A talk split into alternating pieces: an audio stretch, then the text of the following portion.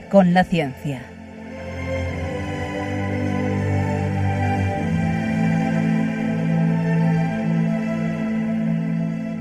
Dirigido por Javier Ángel Ramírez.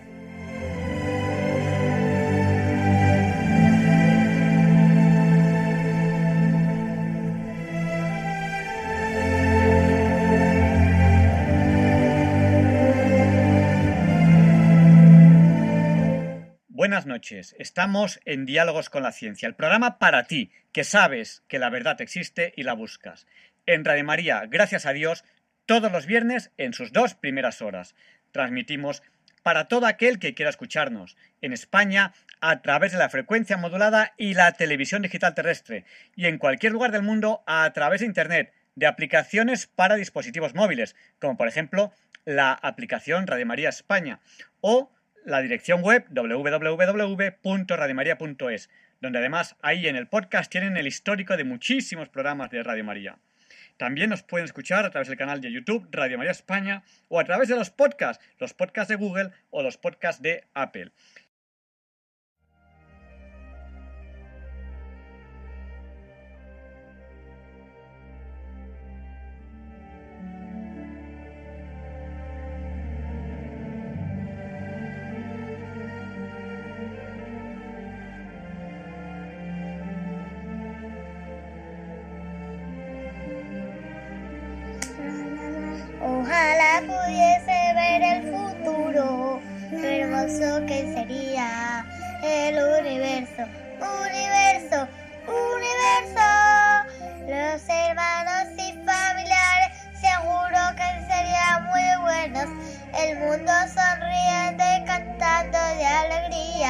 Gracias Padre Dios, gracias por la comida. Gracias Padre Dios por todo este mundo.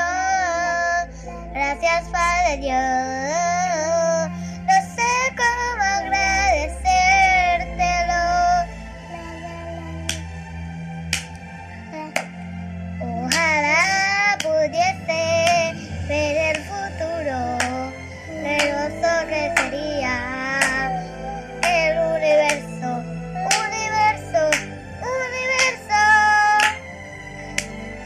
Canción se termina así. Gracias, Padre Dios.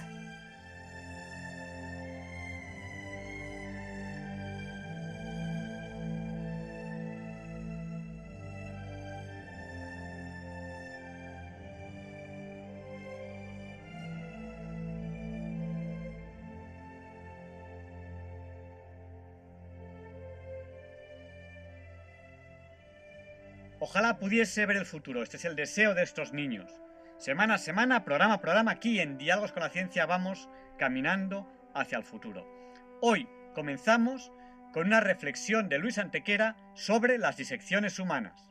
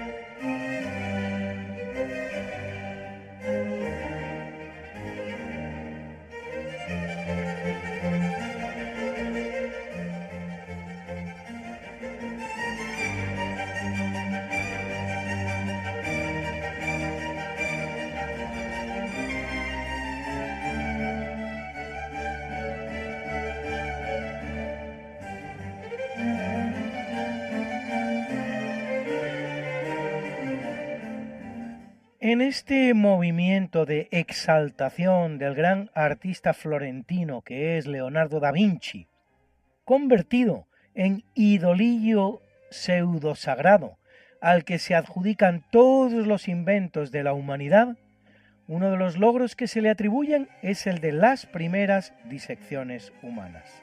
Y todo el mundo se lo imagina buscando cadáveres por los cementerios, pagando cantidades ingentes a los sepultureros para comprar su silencio, llevándose con la ayuda de un bello jovenzuelo el fiambre en una carroza camuflada y diseccionándolo a altas horas de la madrugada a la luz de una vela solitaria y con las ventanas bien cerradas para no despertar las sospechas de los muchos agentes que pueblan las calles, todos ellos a sueldo de la Santa Inquisición. Vamos, vamos, confiese, a que es así como se lo imaginaba usted. Pues bien, no, Leonardo no fue el primero, pero no es que no lo fuera por un poco, es que no lo fue ni de lejos, ni la cosa era tan novelesca.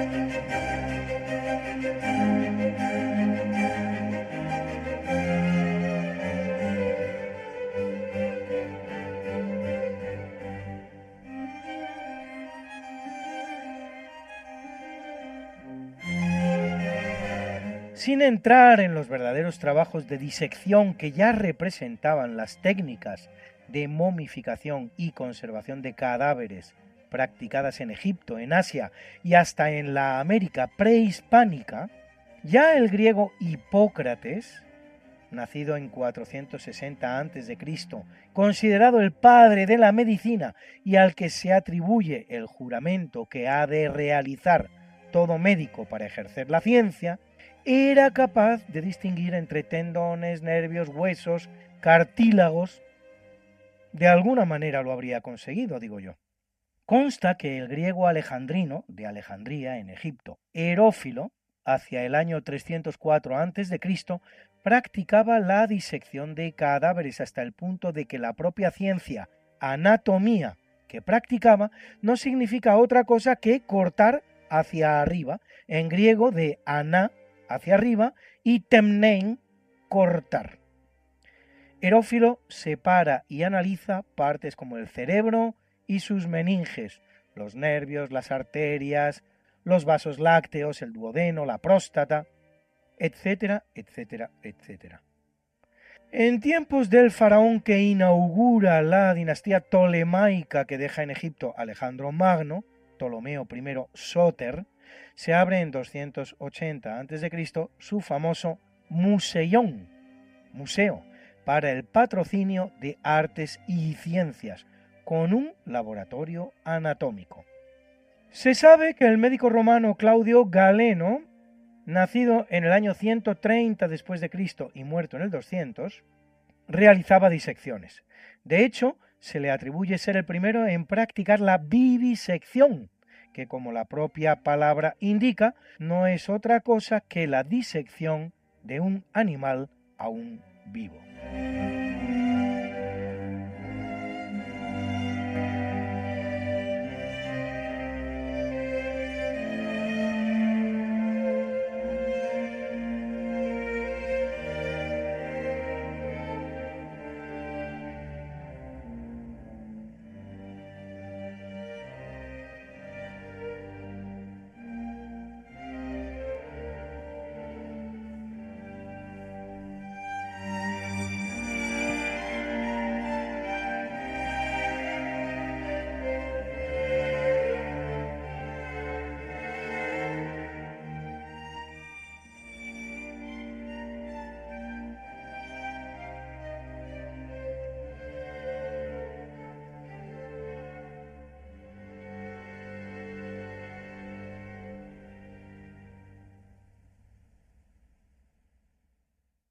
Durante el Alto Medievo, ya que al parecer no en la Europa cristiana, es muy posible que practicaran disecciones los grandes médicos orientales musulmanes, como los persas Ramsés, nacido en el año 850 y fundador del Hospital de Bagdad, o Abu Ali ibn Sin, Avicena, nacido en el 980, y también los cordobeses, como Abul Qasis, nacido en el 936, o Averroes, nacido en el 1126. En la escuela de Salerno, en el sur de Italia, junto a Nápoles, cuyos orígenes no están muy claros, pero remontan en todo caso al siglo X, sancionada oficialmente por el emperador Federico II en 1231, se conoce la autorización para practicar una disección cada cinco años y poco después hasta dos al año. De la escuela de Salerno sale el tratado Anatomía Porci, Anatomía del cerdo, del médico Cofo. Personalmente no descarto que incluso en el propio Vaticano se practicaran disecciones y me atrevo a presentar un candidato, el Papa Pedro Julián, que reina un año en 1276, más conocido como Pedro Hispano, en principio portugués, puede que español, el cual reina como Juan XXI, cosa que haría en el laboratorio secreto que tenía en sus estancias, a las que se retiraba con toda la frecuencia que sus asuntos se lo permitían. Laboratorio en el que, por cierto, terminaría hallando la muerte de manera un tanto abrupta, pues se le cayó entero encima.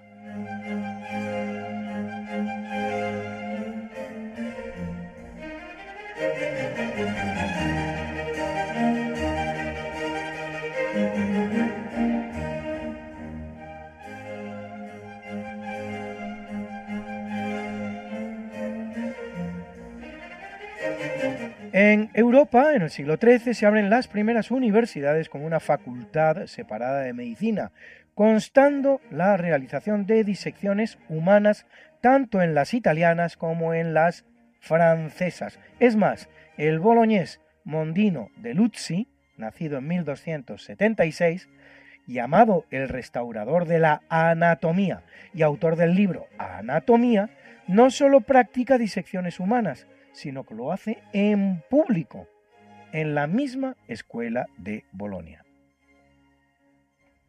En 1391, el estudio Ilerdense, en Lérida, como su nombre indica, obtiene licencia del rey de Aragón Juan I para recibir y operar sobre el cadáver de un condenado cada tres años, una licencia que Martín I de Aragón amplía a dos ahorcados al año. Eso sí, con una condición, faltaría más, que no fueran oriundos de Barcelona.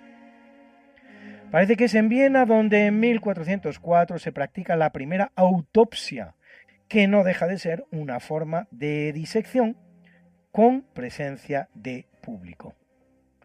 En Padova, Italia, Padua, tenía Leonardo 38 años cuando esto ocurría, se construye en 1490 el primer anfiteatro anatómico. Imagínese usted una mesa central sobre la cual se realizaba la disección del cuerpo, humano o no, rodeada de gradas dispuestas de modo circular o elíptico, desde las cuales decenas de estudiantes observaban la demostración.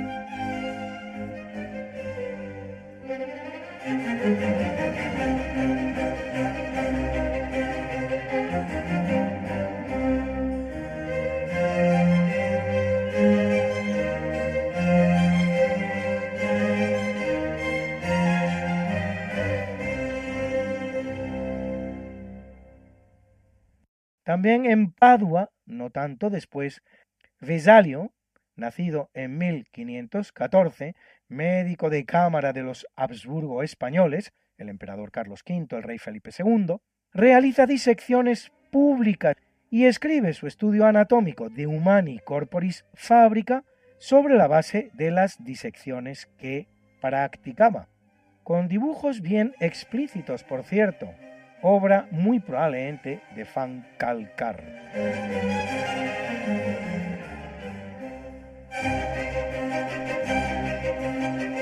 Contemporáneo de Besalio son los españoles Andrés Laguna y Juan Valverde. Andrés Laguna, nacido en 1499, médico que fue del Papa Julio III, así como de los monarcas hispanos Carlos I y Felipe II, y autor de la obra de elocuente título Anaptonica Methodus Seude Sectione Humani Corporis, método anatómico para el corte del cuerpo humano.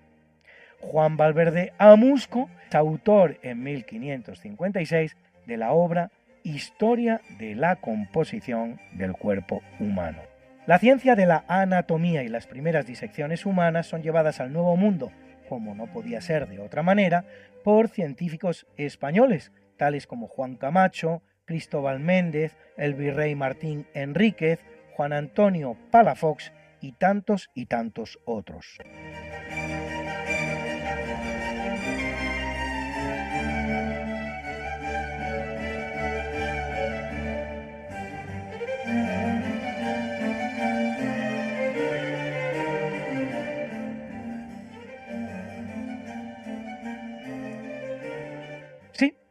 Parece que Leonardo diseccionó algunas decenas de cadáveres humanos. Él mismo, que pocas veces se cohibe al alabar sus méritos, asegura haber abierto más de 30. Pero como se ve, no fue el primero. Y seguramente adquirió el gusto por la práctica en las lecciones que ya daban los médicos por entonces. La habilidad de Leonardo con el dibujo le permitirá dejar un testimonio gráfico como no se conocía hasta la fecha. Y ese mérito no cabe discutírselo. Pero el primero no fue, ni muchísimo menos. Su prometido tratado anatómico, según los leonardistas, habría sido la obra de anatomía más importante de todos los tiempos, solo que como el avión, como el submarino, como el tanque, como los palacios en Francia, como tantas cosas, Leonardo no las hizo, solo las habría hecho. El condicional se conjuga mucho cuando de Leonardo se trata. Por no ser, no fue Leonardo ni siquiera el único artista de su época que realizara disecciones, algo que abona la afirmación que hace alguien tan autorizado como el propio Vesalio no me tomo la molestia de preocuparme de los pintores y escultores que se amontonan en mis disecciones, los cuales además debían de comportarse con insoportable altanería cuando el gran anatomista tiene que añadir, ni, pese a sus aires de superioridad, me siento menos que ellos. De hecho, consta que también las estuvo haciendo durante 20 años como poco el verdadero genio del Renacimiento, Miguel Ángel Buonarroti, cosa que además llevó a cabo en un convento, en el del Santo Espíritu de Florencia, y también fuera de él.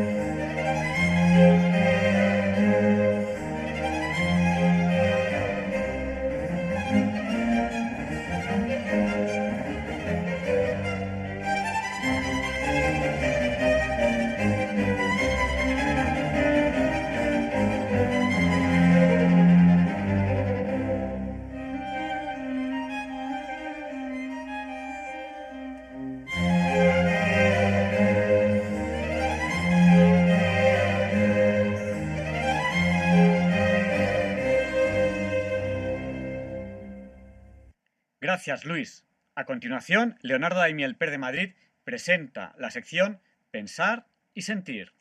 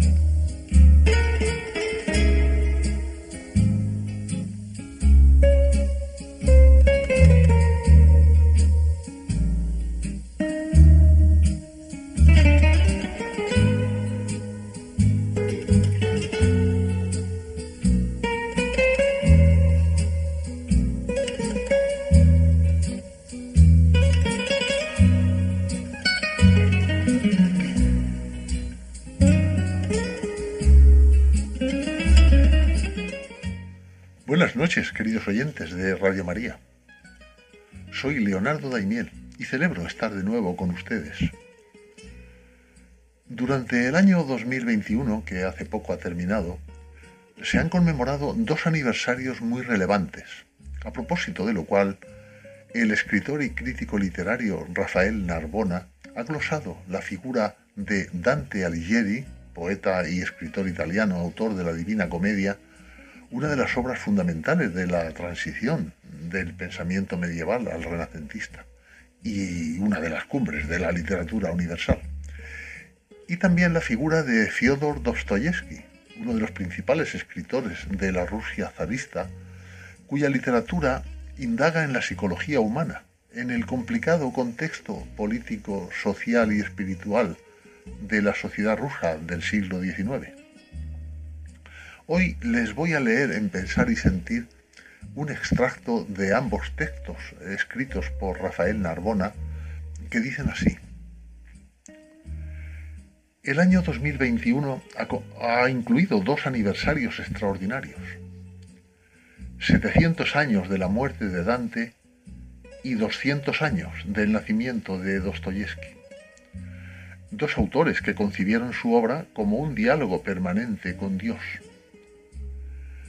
Dante escribió su comedia para reflejar su viaje interior hacia la perfección espiritual. Su poema posee un inequívoco significado teológico, pero también es una de las cumbres del italiano un idioma que contribuyó a forjar con su estrofa de tres versos en decasílabos en lengua toscana. Comedia y no tragedia, porque tiene un final feliz, el encuentro con Beatriz en el paraíso. La obra puede leerse desde la perspectiva de la fe, pero no es menos interesante su dimensión antropológica e histórica. Dante describe magistralmente las pasiones humanas no es un juez severo, si tenemos en cuenta la mentalidad de la época. Salpicada de personajes históricos, su comedia muestra la lucha por el poder y la gloria, los dos ídolos ante los que se inclina la vanidad humana, olvidando virtudes esenciales como la fe y la caridad.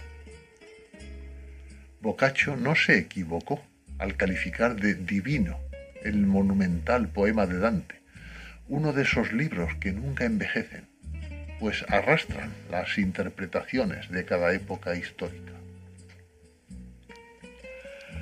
Y Dostoyevsky nos dejó novelas asombrosas, aunque no fue un novelista primoroso como Tolstoy, pero sí un autor de gran intensidad que bajó a las catacumbas de la condición humana, explorando la culpa, el pecado, la redención o la expiación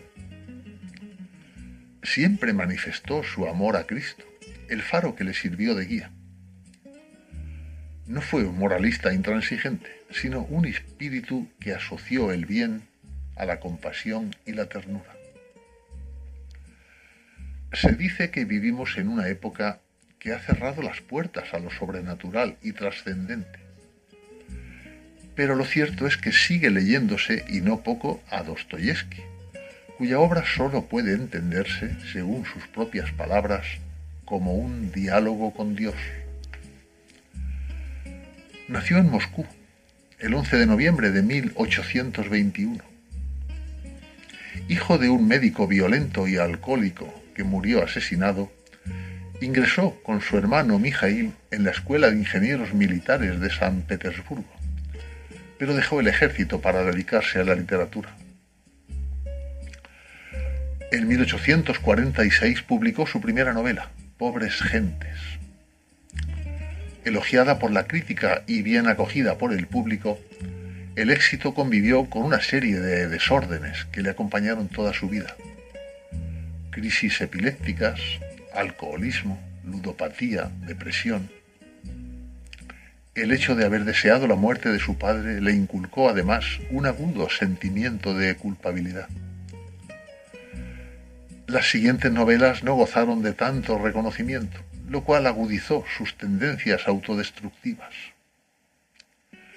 Su asistencia a las reuniones del Círculo Petrasevsky, un grupo de jóvenes intelectuales partidarios de modernizar Rusia, le costaron ser acusado de conspirar contra el zar Nicolás I y fue condenado a muerte.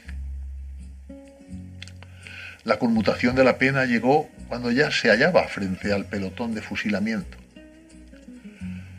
Deportado a Siberia, donde pasó cinco años, el sufrimiento le ayudó a renovar su fe. Su condena incluía otros cinco años en el ejército como soldado raso, pero antes de cumplirlos totalmente, una amnistía le permitió regresar a la vida civil y reanudar su trabajo como escritor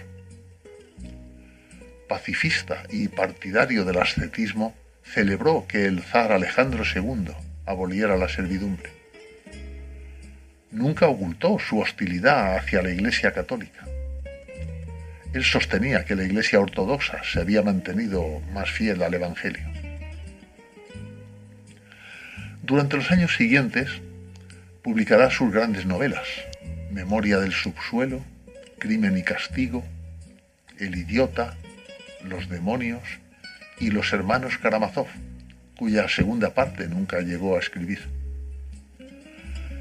La muerte de su mujer y de su hermano Mijail le hundieron en la desesperación. Volvió a casarse, pero su nuevo matrimonio no logró aplacar su ludopatía y sus altibajos emocionales. Su muerte fue un acontecimiento. Miles de personas acudieron a su funeral. En su lápida se grabó el versículo de San Juan que dice, si el grano de trigo que cae en la tierra no muere, queda solo, pero si muere, produce mucho fruto. Leer a Dostoyevsky nos ayuda a comprender mejor el presente. En Memorias del Subsuelo nos muestra la cara más sobrecogedora del nihilismo, de la soledad y el desarraigo de quien ya no cree en nada. En los demonios nos advierte del peligro de las ideologías totalitarias que invocan dudosas utopías para destruir la libertad y la vida. En Crimen y Castigo nos explica la necesidad del examen de conciencia, sin el cual inhibimos nuestros impulsos morales. En Los Hermanos Karamazov nos advierte de que el delirio del superhombre también puede anidar en una conciencia cristiana, transformando la pedagogía del Evangelio en un ideal inhumano. Dostoyevsky asumió el reto de explorar el misterio del mal, adentrándose en las cimas más oscuras. Se sintió perdido y descorazonado, pero recuperó la esperanza gracias a la fe. El amor a Cristo impregna toda su obra, pero no es necesario compartir sus creencias para suscribir su humanismo. Su predilección por las gentes pobres, por los humildes y ofendidos, constituye una lección universal de fraternidad.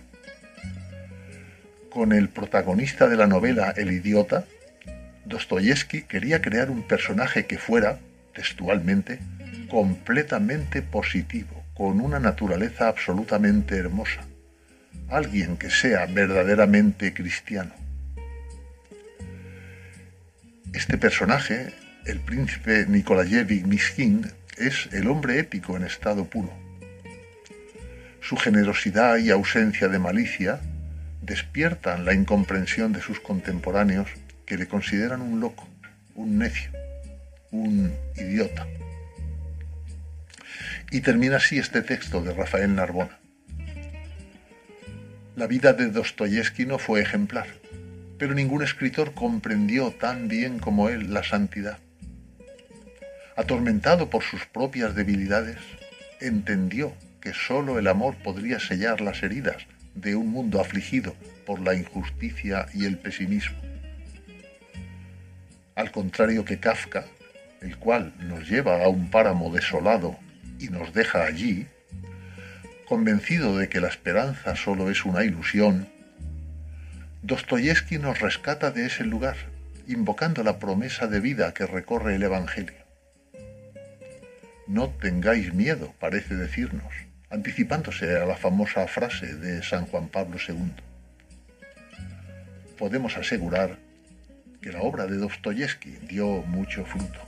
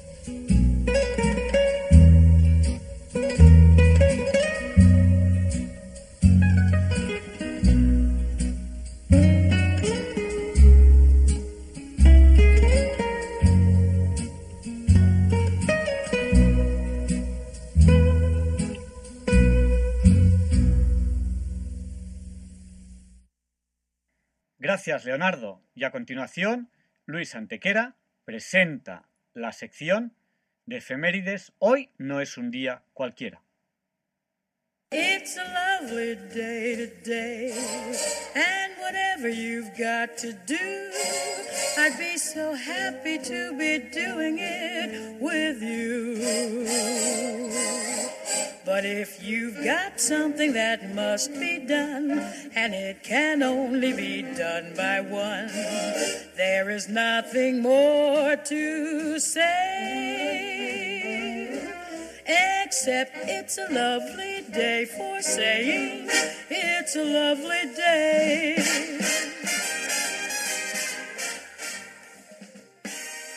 No, Javier Ángel, no directos compañeros de Diálogos con la Ciencia, no, queridísimos oyentes de Radio María. Claro que no es un día cualquiera, ningún día es un día cualquiera. Y este 21 de enero que nos disponemos a comenzar ahora mismo, tampoco, porque en fecha tal, pero de 1287, Alfonso III de Aragón, con la toma del castillo de Santa Águeda, termina la conquista a los musulmanes de la isla de Menorca, que se hallaba bajo el poder de un almojarife, Abu Umar por esos tiempos, vasallo ya del rey de Aragón desde la constitución de la taifa de Menorca, cuando en 1231, 56 años antes, Jaime I el Conquistador tomara todo el reino de Mallorca menos la isla de Menorca.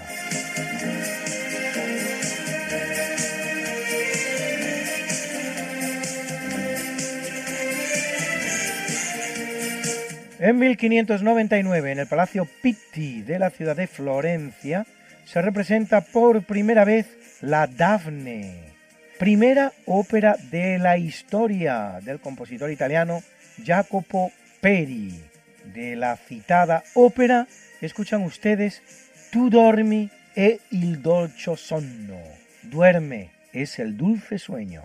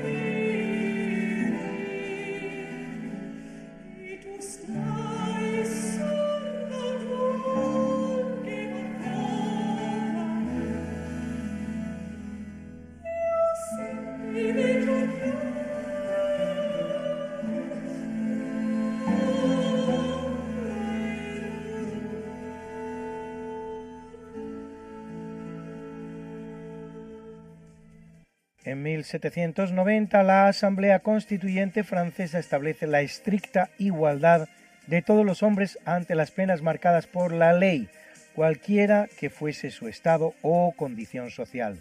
Para la aplicación de la pena capital aprueba el uso de la guillotina, invento que se atribuye al doctor Guillotin, pero que ya era utilizado en muchos lugares y particularmente en Alemania desde hacía mucho tiempo, si bien es cierto que Guillotin es el que propone, con fines humanitarios, su utilización por la eficacia y la rapidez del sistema que evita escandalosas decapitaciones realizadas al hacha por verdugos torpes en el pasado.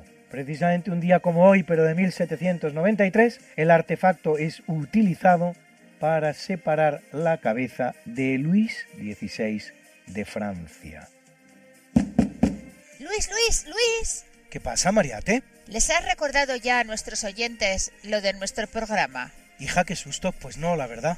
Pues hay que hacerlo, Luis. Sí, amigos, porque todos los jueves a las 5 de la mañana, Luis Antequera, que es mi marido y esta servidora, estamos de nuevo con ustedes contándoles más y más historia, pero historia de la buena, con mayúscula. En el programa Esta no es una semana cualquiera, y con la mejor música. Mariate, es que a esas horas no están despiertos muchos de nuestros oyentes. Pues para todos aquellos que tienen la mala costumbre de dormir por la noche, siempre pueden entrar en el podcast del programa. Esta no es una semana cualquiera. Acuérdense, esta no es una semana cualquiera. Y escucharlo a la hora a la que más les guste escuchar la radio. Pues ya lo saben, amigos, esta no es Una semana cualquiera. con Mariate Aragonés Y Luis Antequera. la historia como es. Y no como nos gustaría que fuera.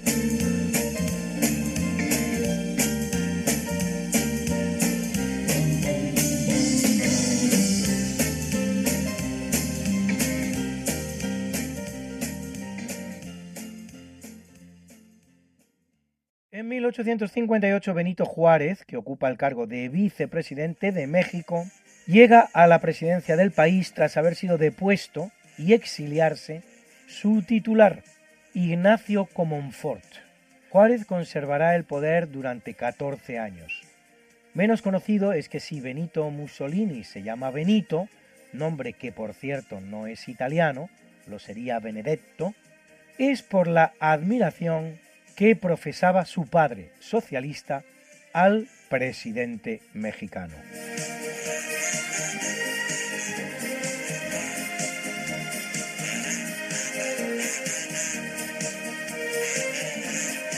En 1893 es patentada la fórmula de la famosa Coca-Cola.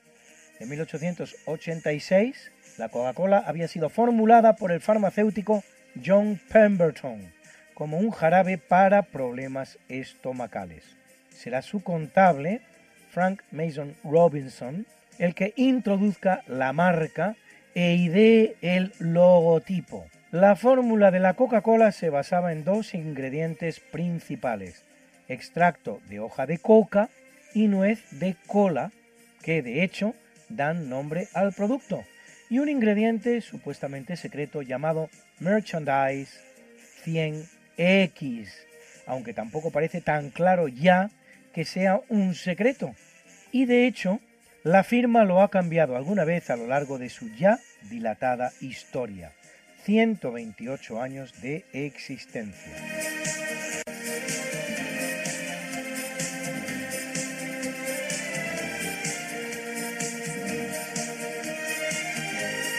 En 1927 se estrena en Nueva York la película The Jazz Singer, el cantante de jazz.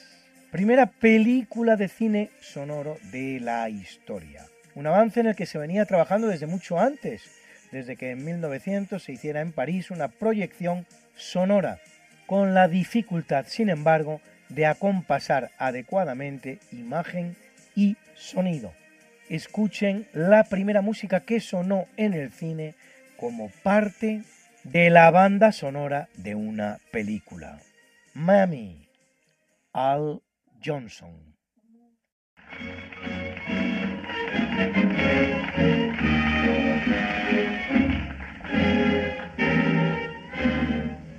Mami,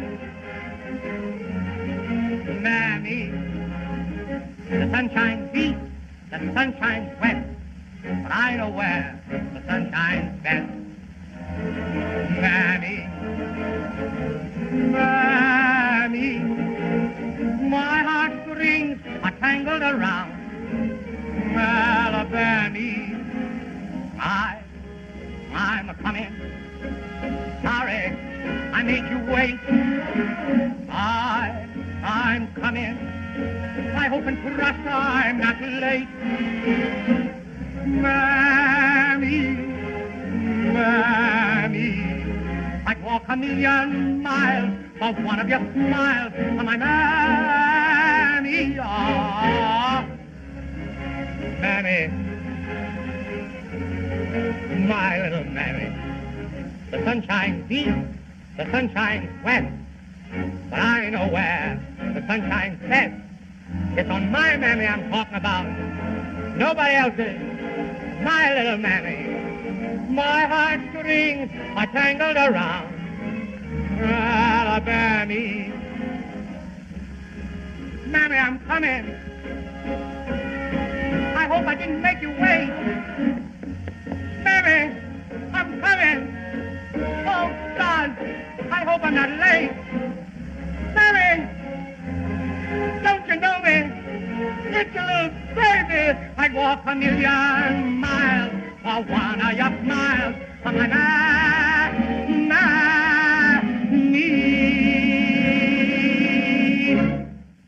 Y en 1976 se inaugura el servicio regular de aviones supersónicos de pasajeros Concorde con vuelos simultáneos de Air France entre París y Río de Janeiro, vía Senegal, y otro de British Airways entre Londres y Bahrein, a una velocidad de crucero de 2.300 km por hora.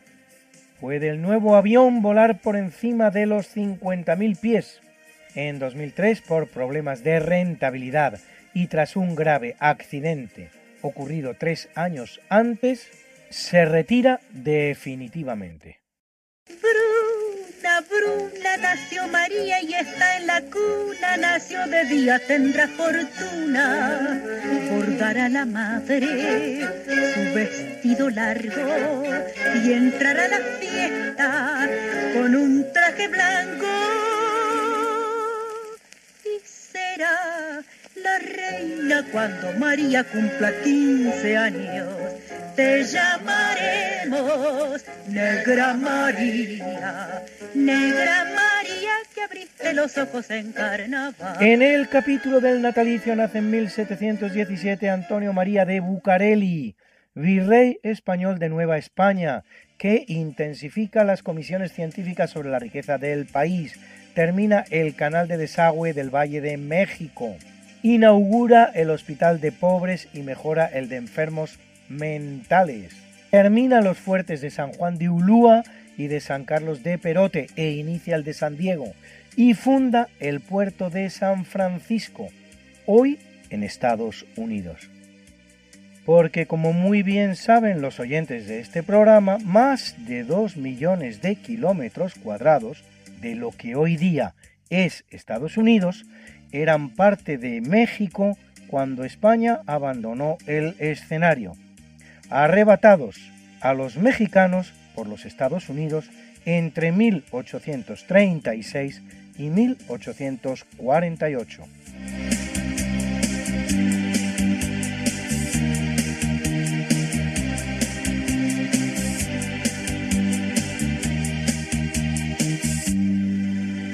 Nace en 1912 el alemán Konrad Emil Bloch Nobel de Medicina en 1964 por sus trabajos sobre el papel que tiene el colesterol en la formación de las hormonas sexuales, descubrimiento que abrirá el camino de la biosíntesis de esteroides activos.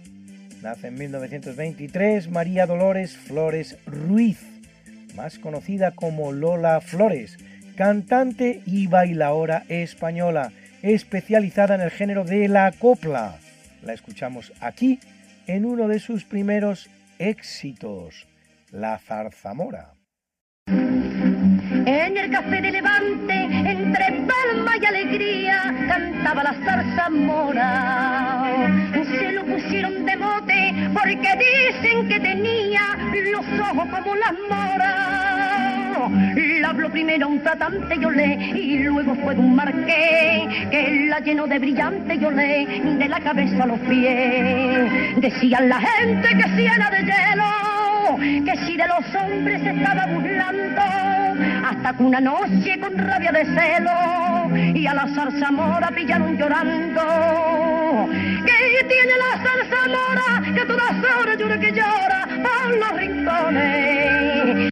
Que siempre reía y presumía de que partía los corazones. De un querer hizo la prueba y un cariño conoció que la trae y que la lleva por la calle del dolor. Los flamencos del colmado la vigilan a deshora porque están empestillados desgraciado que embrujó la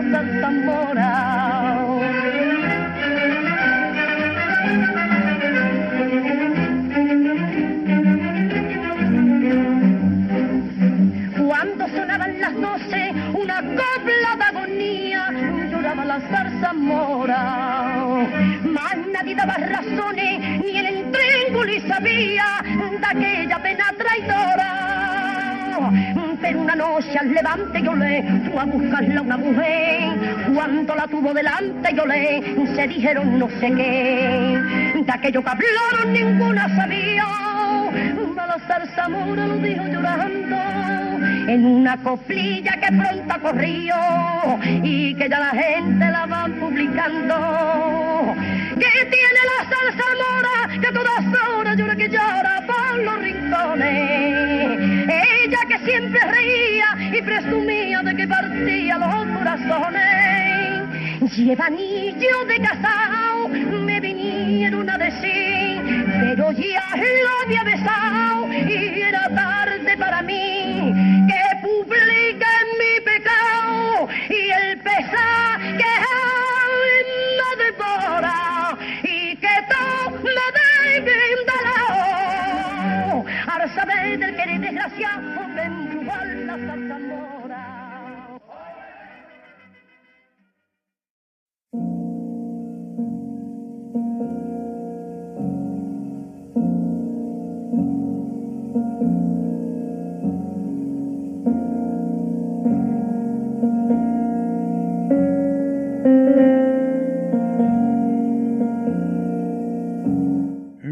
capítulo del obituario mueren en 259 el obispo fructuoso de Tarragona y los diáconos Eulogio y Augurio, quemados vivos en el anfiteatro de Tarraco durante la persecución de los emperadores romanos Valeriano y Galerio, posiblemente los primeros mártires en la historia del cristianismo en España.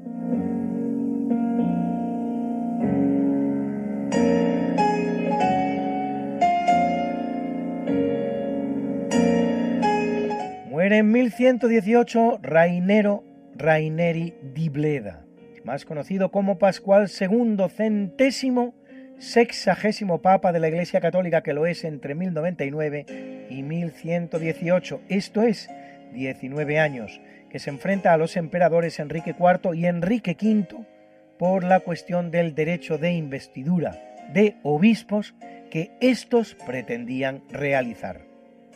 Pascual estará dispuesto incluso a renunciar a todas las posesiones territoriales de la Iglesia en Italia y a coronar emperador en Roma a Enrique V, con tal de recuperar su derecho exclusivo a investir obispos, y así lo habría firmado de no rebelarse el pueblo de Roma contra el acuerdo. Al final, Pascual incluso tendrá que abandonar Roma huyendo de Enrique V y solo regresa para morir. Mediante la bula Pie Postulatio Voluntatis, Pascual reconoce la orden de los hospitalarios de San Juan, la más antigua de las tres grandes órdenes militares de Tierra Santa, junto con los templarios y los caballeros teutones. Y ha llegado a nuestros días convertida en Orden de Malta.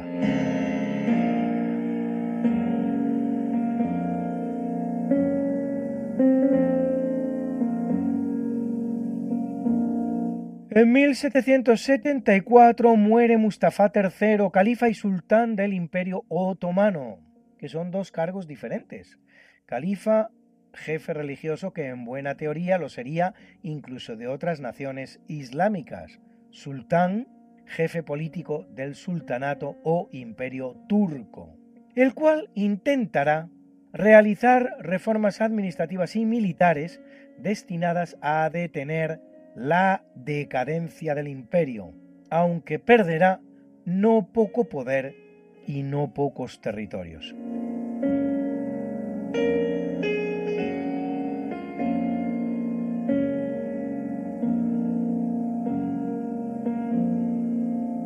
En 1924 muere Vladimir Ilich Ulyanov, más conocido como Lenin, dirigente revolucionario ruso y líder bolchevique, término que significa mayoría frente al otro partido de la revolución, los mencheviques, minoría, en principio algo más moderados. Primer presidente del gobierno de la Unión Soviética, el llamado Consejo de Comisarios del Pueblo, durante siete años, desde el triunfo en 1917 de la Revolución Rusa hasta su muerte por sífilis, en los que tras sacar a Rusia de la Primera Guerra Mundial, mediante el acuerdo de Brest-Litovsk, y ganar la guerra civil a los que combatían contra el comunismo, una guerra que deja ella sola 9 millones de muertos, sume al pueblo ruso en la miseria y la tristeza, sucedido en el poder por Stalin, a pesar de que su favorito para la sucesión era Trotsky.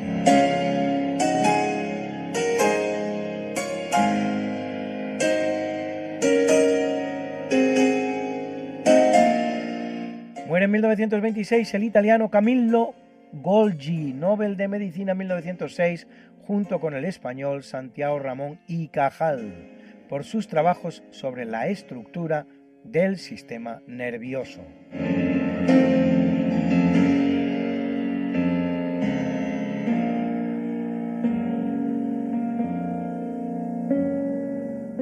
Muere en 1950 George Orwell, escritor británico recordado por sus dos novelas futuristas, Rebelión en la Granja y 1984, que intentan describir el ambiente político y social totalitarista reinante en las sociedades democráticas del futuro.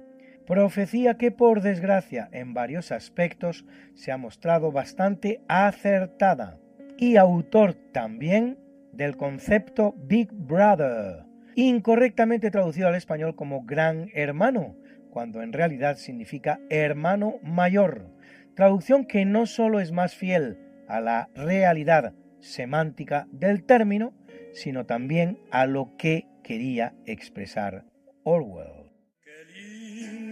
Está la mañana en que vengo a saludarte. Venimos todos con gusto y placer a felicitarte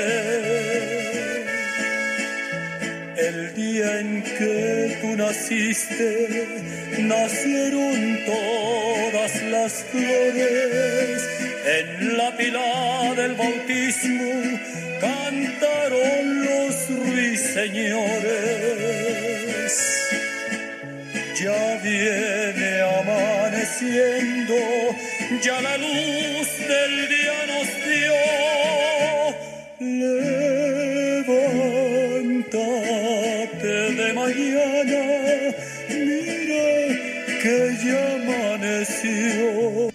felicitamos hoy al gran tenor de la música española, el madrileño Plácido Domingo, con el récord de la ovación más larga que recuerda la historia.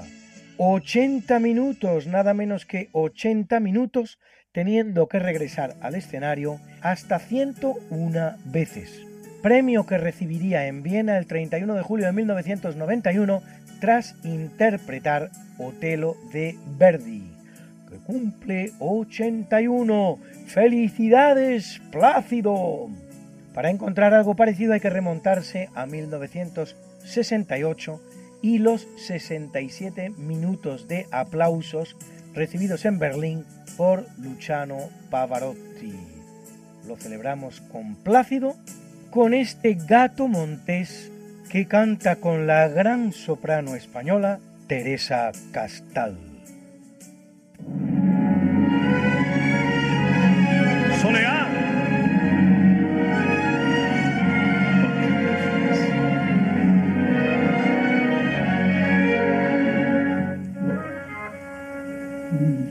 Me llamaba Rafaelillo. Sí, mujer, pa' que me hagan la corbata, que yo no me la sé hacer. Oso que pidió pañón y pues a veces quién te la hace cuando está fuera.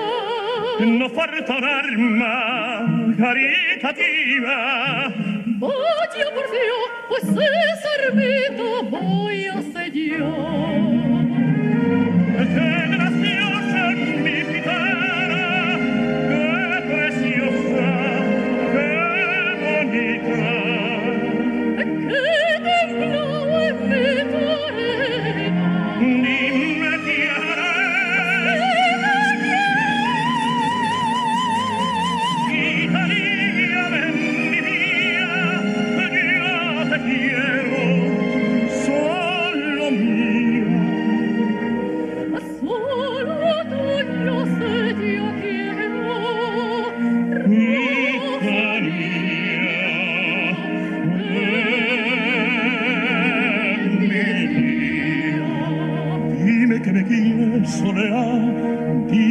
saber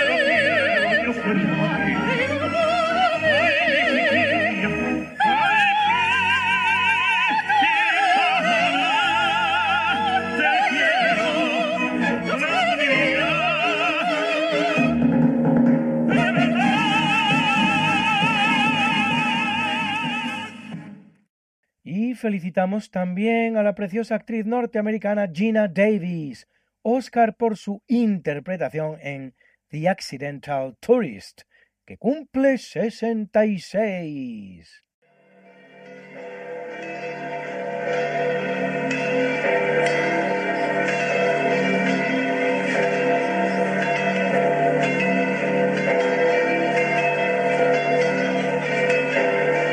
Y celebra la Iglesia Católica a Nuestra Señora de Altagracia y a Inés, Virgen y Mártir, Virgen y Mártir, Virgen y Mártir, a Anastasia Patricia Zacarías, Polieuto, Eupsiquio y Clemente, mártires, mártires, mártires, a Publio y Epifanio, obispos, obispos, obispos, ya me enrado, ermitaño, ermitaño, ermitaño.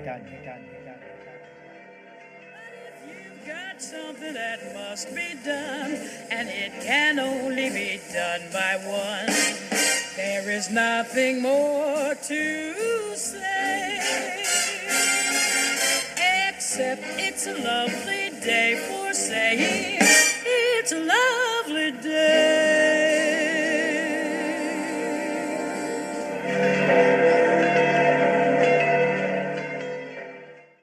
Muchísimas gracias, Luis.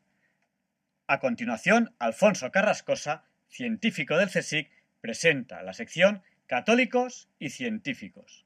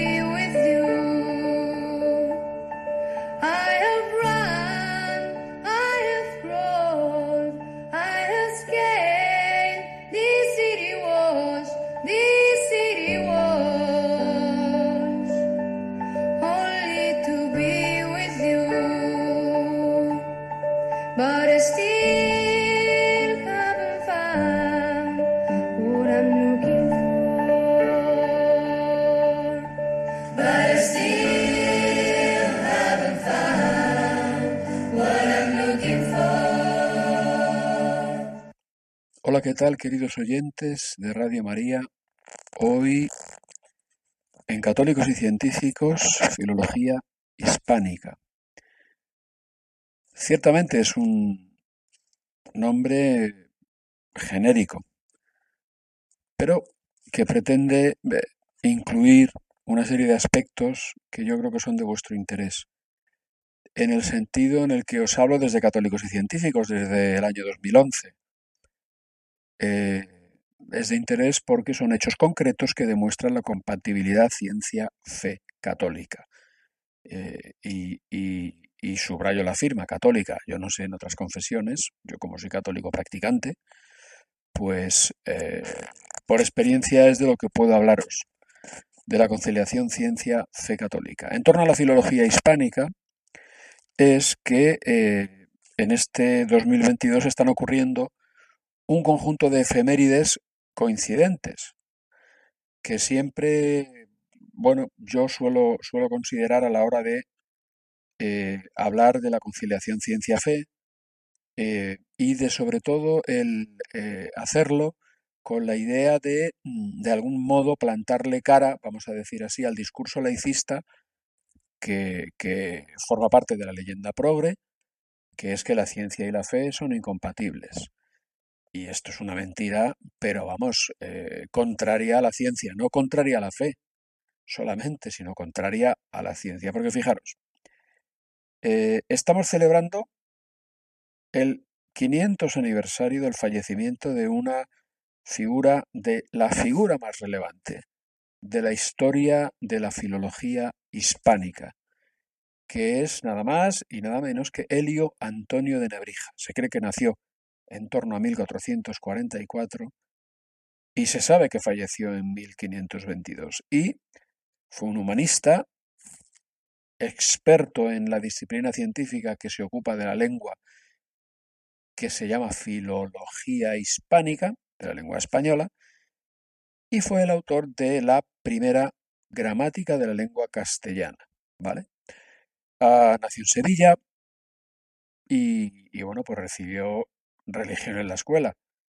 Ah, estudió en la Universidad de Salamanca, fundada por la Iglesia Católica, y luego fue al Real Colegio de España o San Clemente de los Españoles en la Universidad de Bolonia, que la Universidad de Bolonia es eh, la más antigua de las universidades que se conocen, ¿eh? fundada por la Iglesia Católica también. Fijaos que, bueno, pues sus preceptores fueron Alfonso de Fonseca, arzobispo de Sevilla, Juan Rodríguez de Fonseca, obispo de Badajoz, etc. Ella- él se casó, tuvo seis hijos, o sea, una familia numerosa católica, dio clases en la Universidad de Alcalá, en varios sitios, en Salamanca también. Y como digo, pues ah, hizo varias obras absolutamente cruciales, la primera gramática de la lengua castellana o del español y el diccionario latino-español. Eh, también le ayudó muchísimo otro eclesiástico, Juan de Zúñiga, estuvo vinculado a la Universidad de Alcalá, mm, fundada por el cardenal Cisneros, etc., etc., etc. 500 años de eh, el eh, fallecimiento de Helio Antonio de Nebrija. Vais a oír hablar mucho de él, sacar pecho, porque, porque están hablando de un católico ferviente. Y, coincide eh, esta, esta efeméride, 500 años de- del fallecimiento de Helio Antonio de Nebrija, probablemente el filólogo eh, español más importante de, de la historia, con ah, también eh, el 145 aniversario del nacimiento de una figura mm, tan, tan importante como desconocida, y el que os habla la acaba de descubrir hace poco, que es Julio Casares Sánchez, que, que hace, como digo, 145 años que nació. Ah, eh, este señor fue director, fue director de un centro de investigación científica perteneciente al Consejo Superior de Investigaciones Científicas, eh, que se llamó Instituto Miguel de Cervantes de Filología Española. Este Instituto Miguel de Cervantes de Filología Española, los progres de todos los partidos políticos han consentido, eh, fijaos que está dedicado a Miguel de Cervantes Saavedra, ¿eh? probablemente el escritor más importante de todos los tiempos del mundo. Pues los progres de, de todos los partidos políticos, tanto de la derecha como de la izquierda, han consentido que desapareciera el nombre de Instituto Miguel de Cervantes de Filología Española y apareciera eh, el, el- el- el nombre que, que, bueno, vosotros mismos podéis valorar comparativamente eh, en 2007 del Instituto de Lengua y Literatura y Antropología. Fíjate, fíjate qué belleza de, eh, qué antiespañolidad en los progres. O sea, le quitan el nombre de Miguel de Cervantes para llamarle Instituto de Lengua y Literatura y Antropología. Qué bonito. En 2007. ¿eh? Si visitáis la web de este centro de investigación del Consejo Superior de Investigaciones Científicas, no solamente es que le hayan cambiado el nombre al Instituto eh, Miguel de Cervantes de Filología Española, sino que además es que eh, no mencionan en la web que sea el sucesor, el actual eh, Instituto de Lengua y Literatura y Antropología del CSIC, del Miguel de Cervantes. No, es que ni lo menciona. En este, en este eh, eh, estilo tan, tan propio de los progres, de mm, progres me refiero laicistas, anticatólicos, básicamente. Digo, como no, como no, como no bautizan, porque no creen en el bautismo, pues rebautizan. Ellos rebautizan. ¿eh? Y les encanta. Y con el CSIC han hecho un verdadero espolio. O sea, porque el CSIC, que sabéis que lo fundaron católicos, y todos los institutos estaban eh, denominados como el Instituto Miguel de Cervantes de Filología Española, adscritos al nombre de un eh, científico católico, en este caso Miguel de Cervantes no es que fuera científico, pero vamos, el Quijote de la Mancha mm, es eh, para algunos considerado, yo lo he leído, una especie de profesión de fe católica, eh, dado que eh, en el transcurso de sus páginas se explican verdades de la fe católica de una manera absolutamente inteligible y, y por lo tanto secundable, hasta el punto de que el Ingeniosidad con Don Quijote de la Mancha ha sido considerado un libro, algunos, algunos dicen que es un libro de espiritualidad, ¿eh? porque Miguel de Cervantes era católico hasta las trancas. y ferviente. Y creía en Dios Padre, Hijo y Espíritu Santo. Y entonces, eh, Miguel de Cervantes es, es un ejemplo claro de cómo tú pues no puedes decir alegremente que la ciencia y la fe son incompatibles, o que la literatura y la fe son incompatibles, porque el mayor literato de la historia de la humanidad era un católico empedernido. Es decir, o sea, y, ya está, es que no hay que insistir, ¿no? Pues bien, eh, ¿por qué hablo de, del Instituto Cervantes de Filología Española? Pues porque hace 80 años que se fundó. Hace 80 años que se fundó el Instituto Miguel de Cervantes de Filología Española, 145 años del nacimiento de Julio Casares Sánchez y 500 años de el fallecimiento de Helio Antonio de Nebrija. Bueno, pero, pero se hablaba de Julio Casares Sánchez, ¿por qué? Pues hombre, porque era una persona creyente. Fijaos que es curioso porque hay una web sobre su persona, sobre la persona de Julio Casares Sánchez, hecha, al parecer, por la familia, en la cual no hay mención alguna de su carácter de católico, cuando para él, para Julio Casares Sánchez, ser católico fue una, una cosa muy importante.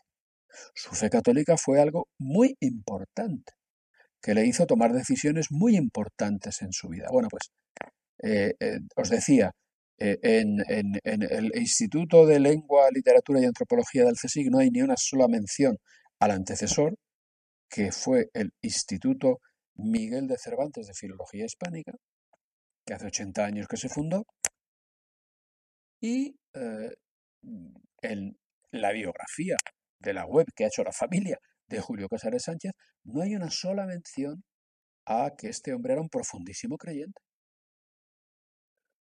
Y fue director del Instituto Cervantes. ¿eh? Y fue un discípulo remoto de Helio Antonio de Nebrija. Por eso es que os digo que Julio Casares Sánchez, el Instituto Miguel de Cervantes de Filología Hispánica y eh, el 500 aniversario del fallecimiento de Helio Antonio de Nebrija son eh, cuestiones de las que vais a oír hablar en este 2022 y que lejos de cambiar de canal, pues lo que tenéis que hacer es enteraros y ver y constatar que nadie va a decir que eran católicos, que nadie va a decir que eran creyentes, pero que es una cosa importante que sepamos, porque si no, si, estas cosas no se nos recuerdan, eh, podemos caer en la tentación de creer lo que nos dicen los progres continuamente, que es que la ciencia eh, eh, está perseguida por la Iglesia Católica. Y resulta que todos los científicos importantes de la historia de la humanidad, pues o son católicos o son protestantes. Es que es así. La revolución científica le decimos los católicos. Es que es así. O sea, cualquiera que Galileo, Kepler, Copérnico, Newton, ¿eh? Eh, eh, pues cristianos, todos cristianos, todos cristianos. Le decimos los cristianos. Por lo tanto, vamos a sacar pechito y, y, y- y vamos a levantar la cabeza. En fin, yo creo que es, que es, que es materia suficiente. Este instituto de Miguel de Cervantes Filología Española, fundado hace 80 años por el CSIC, en el CSIC, pues también tuvo como, como directora a, Julio Casares Sánchez, un, católico, es una manera de hablar empedernido, ¿eh? que fue secretario perpetuo de, la Academia de, España, nació en Granada, ah, fue un diplomático, un niño prodigio, tocó el violín, o sea, portento era católico practicante y que, bueno, pues hay multi- multitud de católicos practicantes que han sido portentos y niños prodigio. Y, y- y- y- en el caso de Julio Casares Sánchez, pues se dan, se dan, se dan estas circunstancias. Podéis encontrar multitud de información sobre él en Internet. Fue de una familia tradicional católica de 10 hermanos, con padre empleado de telégrafos. Eh, hizo la carrera diplomática, eh, estudió música eh, y decidió no, no hacer música. Fijaos, dijo cosas tales como que son tantos los motivos de gratitud que me acuden a la memoria al evocar mi paso por las escuelas pías, por los escolapios, el religio de la escuela, una eminencia, ¿eh? una eminencia. Quiero mencionar, para terminar con Julio Casares Sánchez, eh, que, el lugar en el cual he encontrado que él era un católico, vamos a decir, hasta las trancas, escribió en el ABC, escribió en el debate, se alineó con posturas ideológicas, vamos a decir así, de la democracia cristiana. Durante el periodo del franquismo, pues fue un hombre que, que propugnó la vuelta de la monarquía, más que nada porque, porque entendía que, que aquella no era, no era manera, mm, la manera más adecuada de hacer política, sobre todo con vistas al futuro, ¿eh? como ocurrió en muchísimas personas en, en esa época. No, quería deciros que, que ah, hay una persona que sí que en su tesis doctoral ha hablado claramente de la catolicidad y de la fe de Julio Casares, ¿no? Y, y bueno, pues ah, la podéis encontrar también en, en, en, en- Internet, eh, la- la- la- las alusiones continuas a, la fe católica de, Julio Casares, de Julio Casares eh, Sánchez en esta, en esta tesis doctoral que, que bueno, que no, no, no termina de venirme a la cabeza su, su nombre, ¿no? Pero tampoco, como no puedo extenderme mucho más, pues quería deciros que, que hay otra persona y muy importante y muy, muy creyente en el eh, devenir de la historia del Instituto Miguel de Cervantes de Filología Española, Damaso Alonso, que era perteneciente a la generación del 27 y que, y que bueno, era una persona profundísimamente creyente y, y un secretario que tuvo ese instituto, del cual fue director Julio Casares Sánchez, ¿eh? que eh, se llamó eh, concretamente mm, Rafael de Balbín Lucas, que fue miembro del Opus Dei. Entonces esta gente montó la primera institución dedicada a la investigación científica filológica después de la que había existido anteriormente, regida por Ramón Menéndez Pidal, que fue un católico también convencido, ¿eh? Independientemente de que, de que se, se- se- produjeran también desde su boca críticas a la iglesia de la época, etcétera, ¿no? Entonces, quiero decir con esto que hay un elenco de personas en torno a la filología hispánica eh, y las efemérides que se están celebrando en este 2022 que tienen todas un denominador común, que es la catolicidad de las personas que tuvieron que ver con ellas. Y concretamente me estaba refiriendo, en el caso de Julio Casares Sánchez, a la tesis doctoral de Elisa Isabel García Girón, del año 2005 de la Universidad de Granada. Gracias, Elisa, porque tuviste el arrojo de mm, hablar de la fe católica de Julio Casares Sánchez, algo a lo que no se han atrevido a hablar en la web eh, que han construido en torno a su persona, pero en fin, bueno, pues ya está, pues ¿qué le vamos a hacer? Y esto ha sido todo. Para diálogos con la ciencia, Alfonso Carrascosa, científico del CSIC. El profesor José Manuel Amaya presenta la sección de curiosidades científicas. Buenas noches, soy José Manuel Amaya y como siempre, un honor el dirigirme a todas las personas oyentes. Hoy les voy a contar a ustedes una historia que es, a mi parecer, verdaderamente interesante y curiosa, por supuesto. Se trata de la palabra serendipia aplicada a la ciencia. Serendip es el nombre árabe de una isla llamada Ceilán. Y se cuenta una historia de un rey que tenía tres hijos sumamente eh, inteligentes, que tenían una facultad eh, personal especial y era la de resolver problemas mm, difíciles por casualidad. Y eso lo utilizaron en multitud de ocasiones, según nos relata la leyenda. Esta historia es mucho más larga y yo tendría mucho gusto en contarles la historia completa de muchos ejemplos que aparecen, pero me saldría de la limitación temporal que se impone en la radio. Esta palabra la utilizó un inglés con el nombre de serendipity para aplicarla a cuestiones científicas, que es lo que yo les voy a contar hoy concretamente. Desde la antigüedad, los fenómenos eléctricos y los fenómenos magnéticos datan que fueron descubiertos por eh, antiguos, los antiguos griegos y fue precisamente Tales de Mileto, uno de los siete sabios de Grecia, que ya les he hablado, les he hablado yo a ustedes de este filósofo, el que se ocupó del estudio tanto de los fenómenos eléctricos como de los fenómenos magnéticos.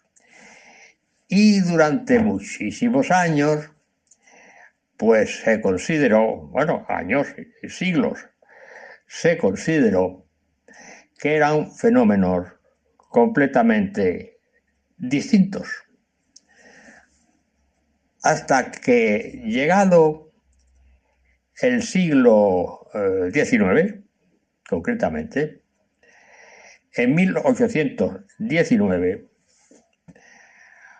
un profesor de instituto danés de Dinamarca, llamado Christian Oester, dando clases en, el, la identidad, el, este, el instituto donde tenía su destino eh, docente, les estaba mostrando a sus alumnos un circuito eléctrico que eh, mostraba el paso de la corriente con su resistencia correspondiente, el, registro de, la corriente en, en, en un amperímetro, etcétera, etcétera, etcétera. Y entonces resulta que en uno de los experimentos el profesor llevaba una brújula en la mano y la colocó encima de la mesa donde estaba puesto el circuito eléctrico. Entonces, al cerrar el circuito y generarse la corriente, eh, dio las explicaciones correspondientes a sus alumnos y uno de sus alumnos le dijo, profesor, resulta que he observado que al cerrar y abrir el circuito, la aguja de la brújula se ha movido, cosa que resultó un tanto curiosa al profesor y una vez terminada la clase, realizó el experimento. Hizo pasar la corriente por el circuito, la brújula la tenía colocada encima de la mesa y efectivamente la aguja mmm, se desvió. Y luego, al abrir el circuito, la aguja volvió a su posición inicial. Pues este fue precisamente una de las pruebas científicas de la relación existente entre los fenómenos eléctricos y los fenómenos magnéticos, que no son independientes, sino que están relacionados.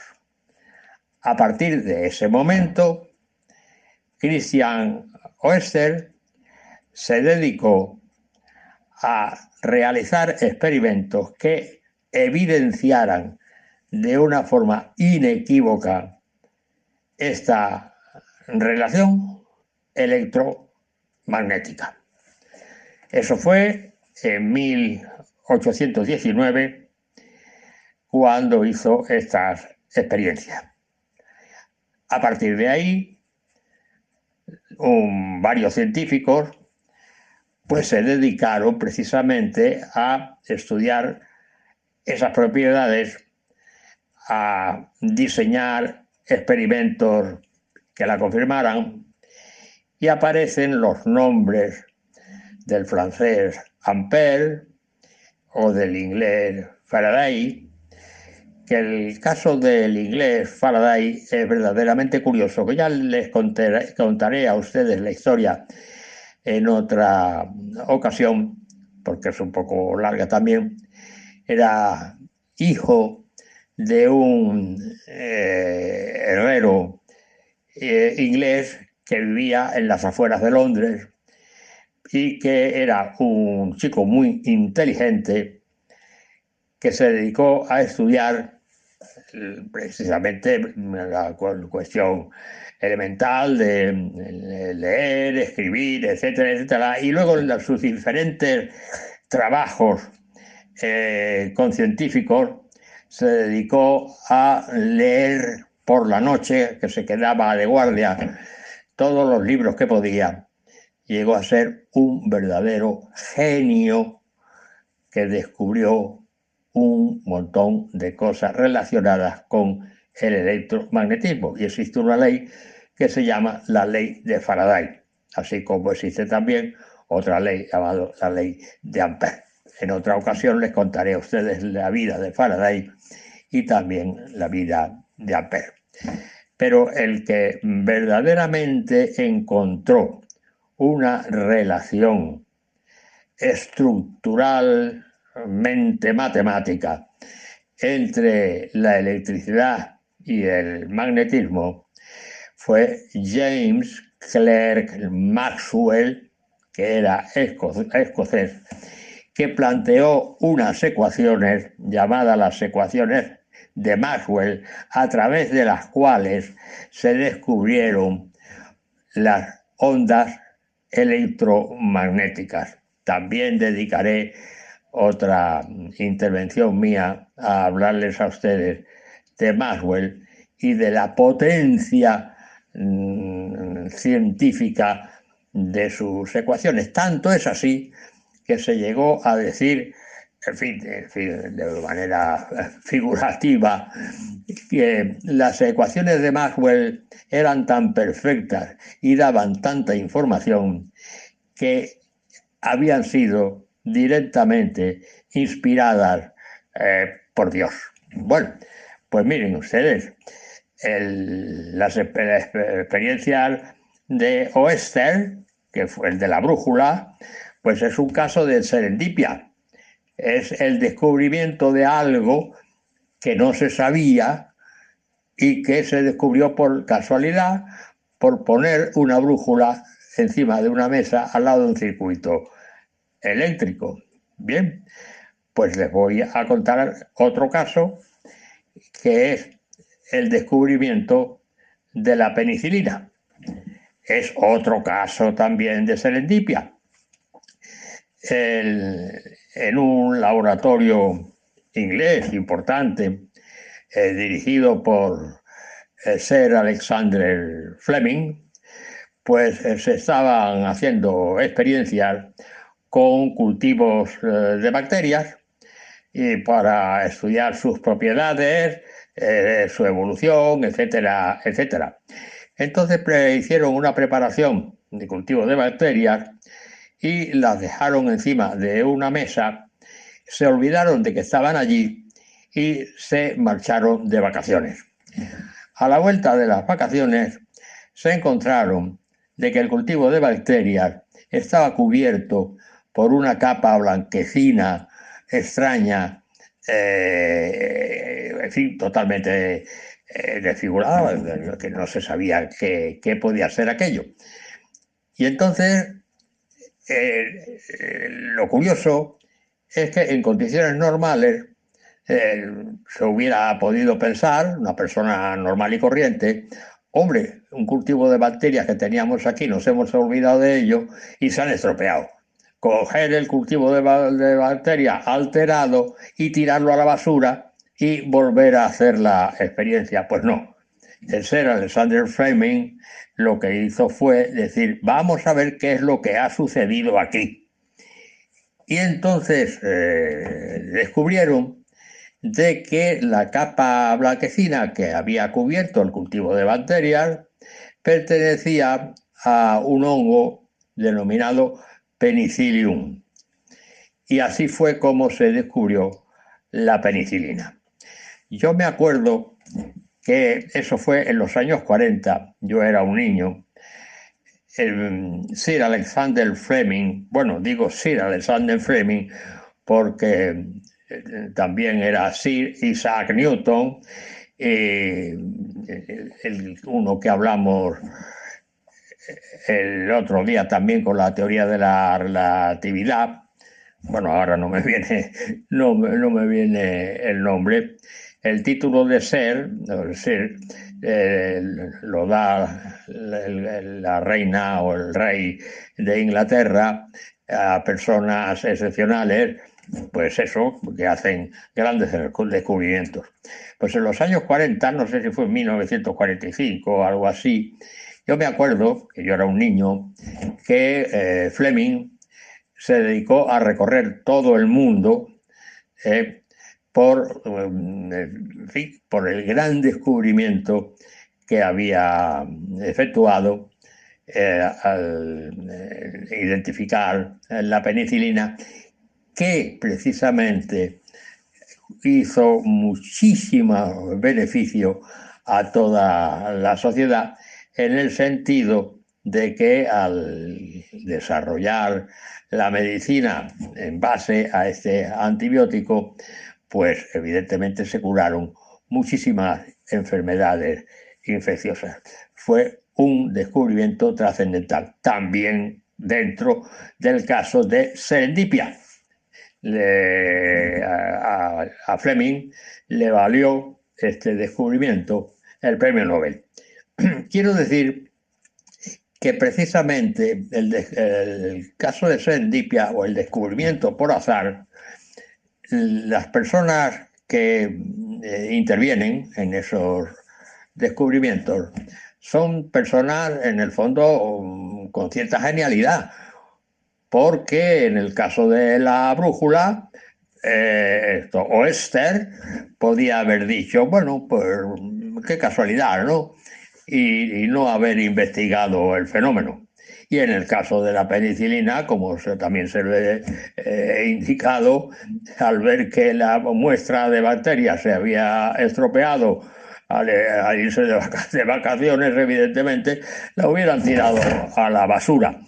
Pero la genialidad está justamente en investigar eh, por qué se ha producido esa variación, por qué se ha producido ese fenómeno, hacer los análisis correspondientes y hacer los estudios en profundidad de la alteración del B. Y este es el caso de la serendipia.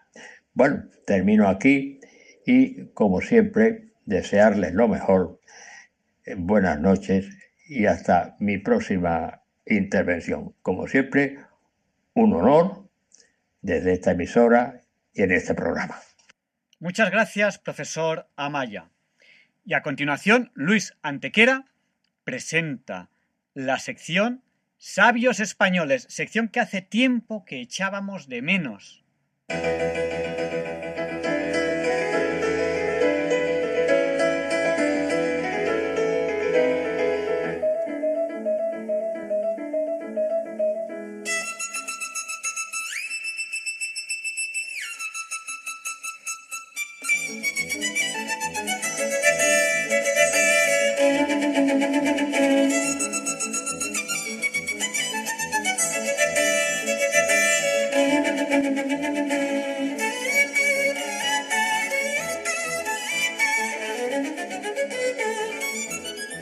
Es curioso porque si hubiéramos de juzgar por la cantidad de asturianos y asturdescendentes que pueblan hoy países hispanoamericanos como Argentina, México, Cuba o Venezuela, todo nos llevaría a la conclusión de que la conquista, colonización y evangelización de América había contado con muchos asturianos entre sus protagonistas.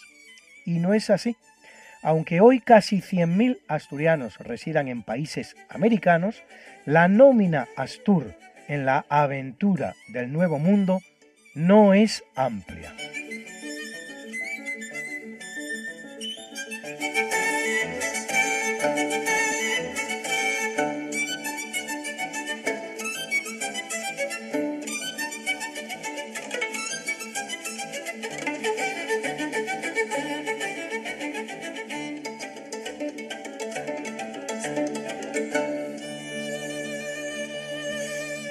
Sin embargo, sí hay un asturiano que merece una página dorada entre los forjadores de América y además en un lugar muy especial de la América española que los españoles incluso hemos olvidado que alguna vez fue español en más de sus dos terceras partes, se dice pronto, porque más de dos tercios de los Estados Unidos de Norteamérica fueron españoles en algún momento de su historia. El asturiano del que estoy hablando es ni más ni menos que el gran Pedro Menéndez de Avilés, fundador de la primera ciudad de los Estados Unidos de Norteamérica, San Agustín, la primera ciudad de los Estados Unidos.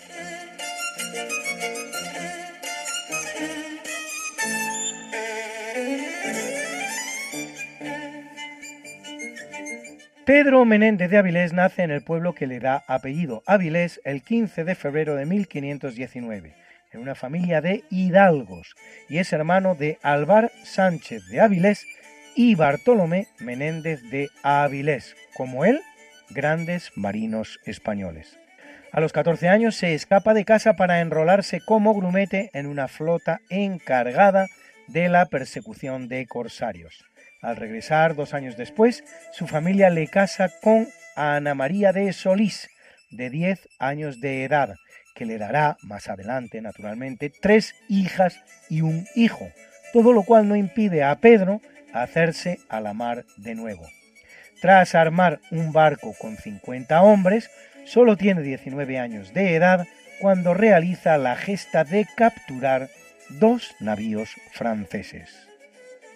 En 1544, a sus 25 años, una escuadra francesa captura 18 naves vizcaínas en Finisterre y don Pedro la persigue hasta el puerto de La Rochela, nada menos que en la Bretaña francesa, donde recupera cinco de ellas. Con esta acción y otras, el joven Pedro pone fin a las correrías francesas por costas gallegas y asturianas.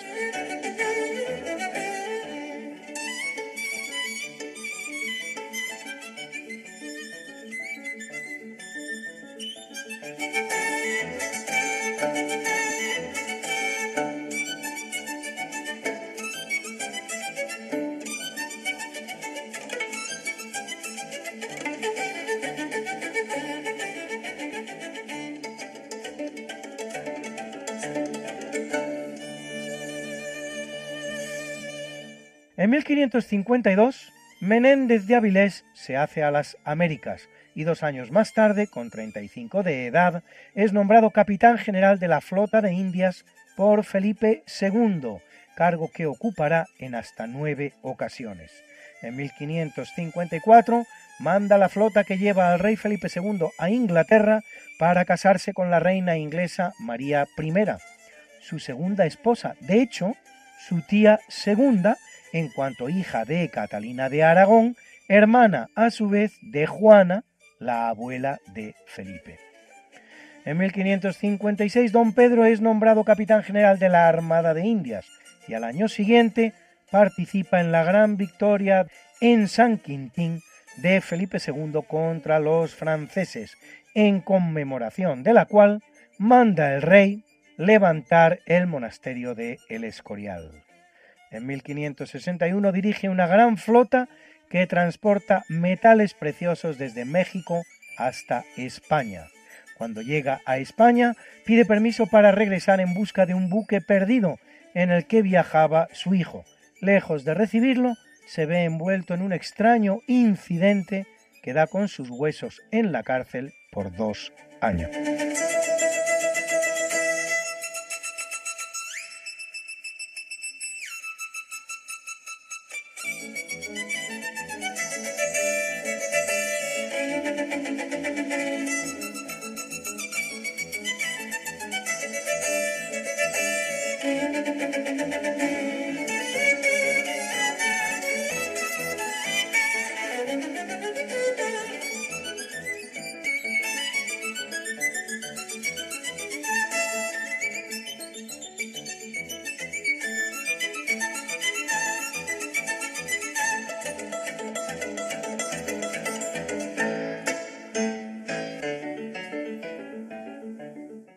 Vez libre, el rey le encarga la que es la gran misión de su vida, dirigirse a la Florida, en América del Norte, y atacar el fuerte Carolina, fundado por hugonotes franceses al mando de René Goulain de Laudonnière. Misión en la que acompañan a don Pedro 2.000 hombres, 40 de ellos, de casi todos los cuales se conoce el nombre, asturianos.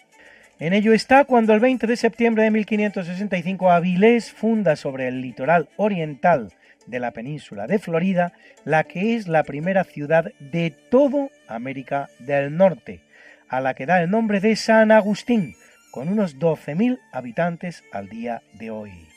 En ella se celebra además la primera misa acaecida nunca en el territorio estadounidense, ceremonia que, con toda seguridad, oficiaría Sebastián Montero, el cura asturiano que acompaña a Avilés en la expedición.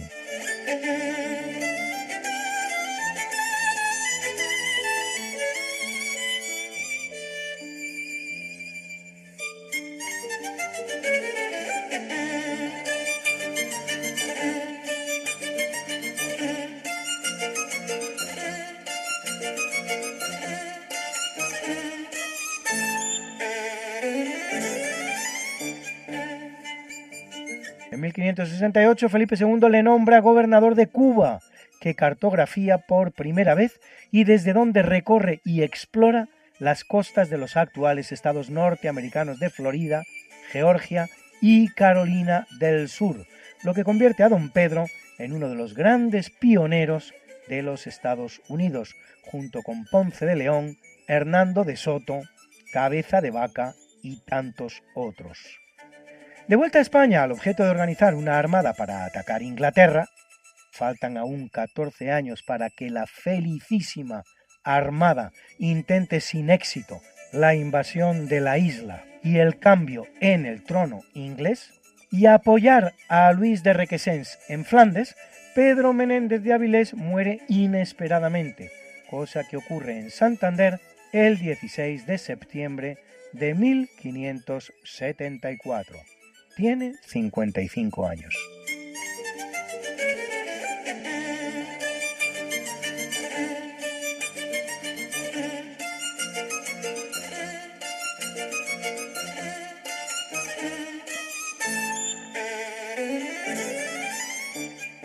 En su honor, su ciudad natal, Áviles, recibe el nombre de Villa del Adelantado.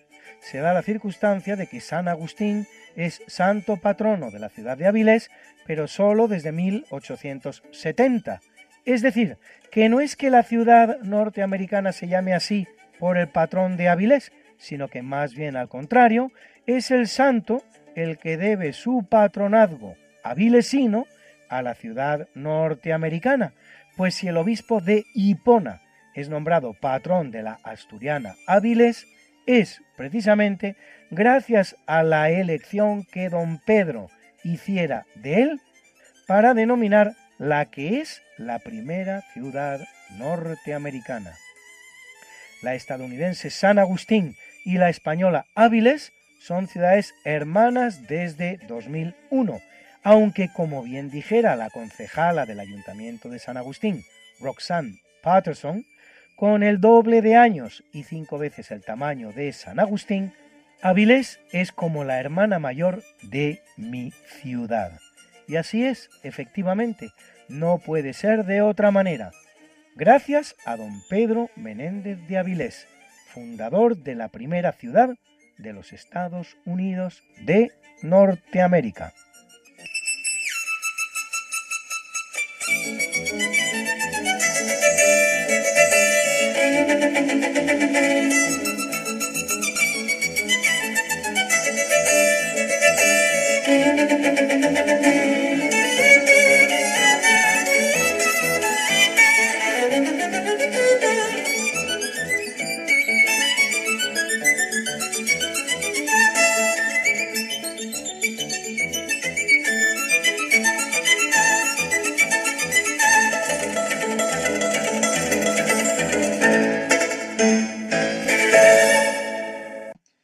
Muchas gracias por haber compartido esta noche con nosotros estas dos horas. Les esperamos la semana que viene, si Dios quiere. Ya saben que ahora les dejamos con el Catecismo de la Iglesia Católica con Monseñor José Ignacio Munilla, que sé que les gusta mucho y que además es un programa muy didáctico y precioso, como muchísimos de los que hay en Radio María. Yo la verdad es que viendo la, programación de Radio María y cuando escucho Radio María, me doy cuenta que los oyentes de Radio María son personas que conocen mucho más que, otras personas que, no escuchan Radio María, simplemente por el hecho de que aquí se, se intentan explicar las cosas. Nosotros humildemente desde el programa Diálogos con la Ciencia intentamos también explicar las cosas desde el punto de vista lo más científico posible. Eh, nos comprometemos por nuestra parte a hacerlo lo mejor que podamos en 2022. Les vamos a pedir que no nos olviden en sus oraciones. Por supuesto que las necesitamos, necesitamos sus oraciones. Y ahora que empieza el nuevo año, que lo empieza con ilusión, eh, que lo empezamos con toda la ilusión que, que podemos, pues les voy a pedir que nunca, que nunca nos olviden en sus oraciones. Muchas gracias, buenas noches y hasta la semana que viene, si Dios quiere. Y le pediremos a San Juan Pablo II que interceda por nosotros para que se nos libre del mal.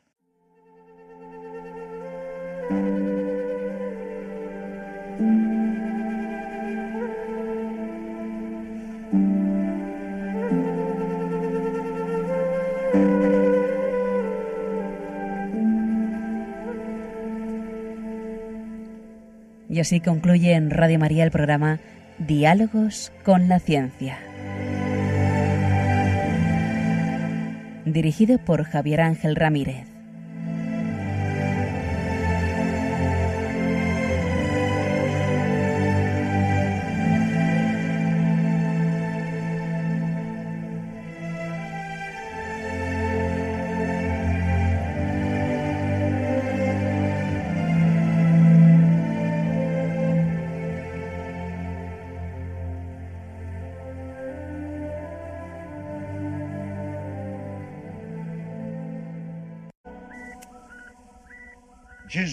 Annunzia molte volte la paternità di Dio nei riguardi degli uomini, riallacciandosi alle numerose espressioni contenute nell'Antico Testamento.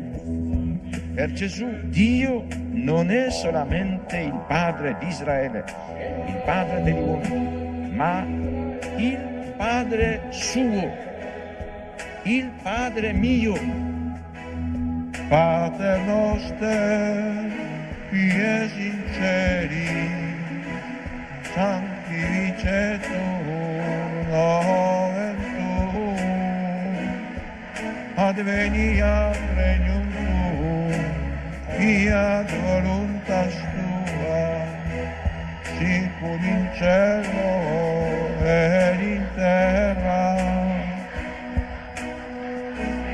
Padre nostrum quotidianum, da nobis foglie eh, che divitano vicine vita nostra, circudano i nostri vittimi, dei vittoribus nostri, et ne nos induca in tentazione, se libera nos a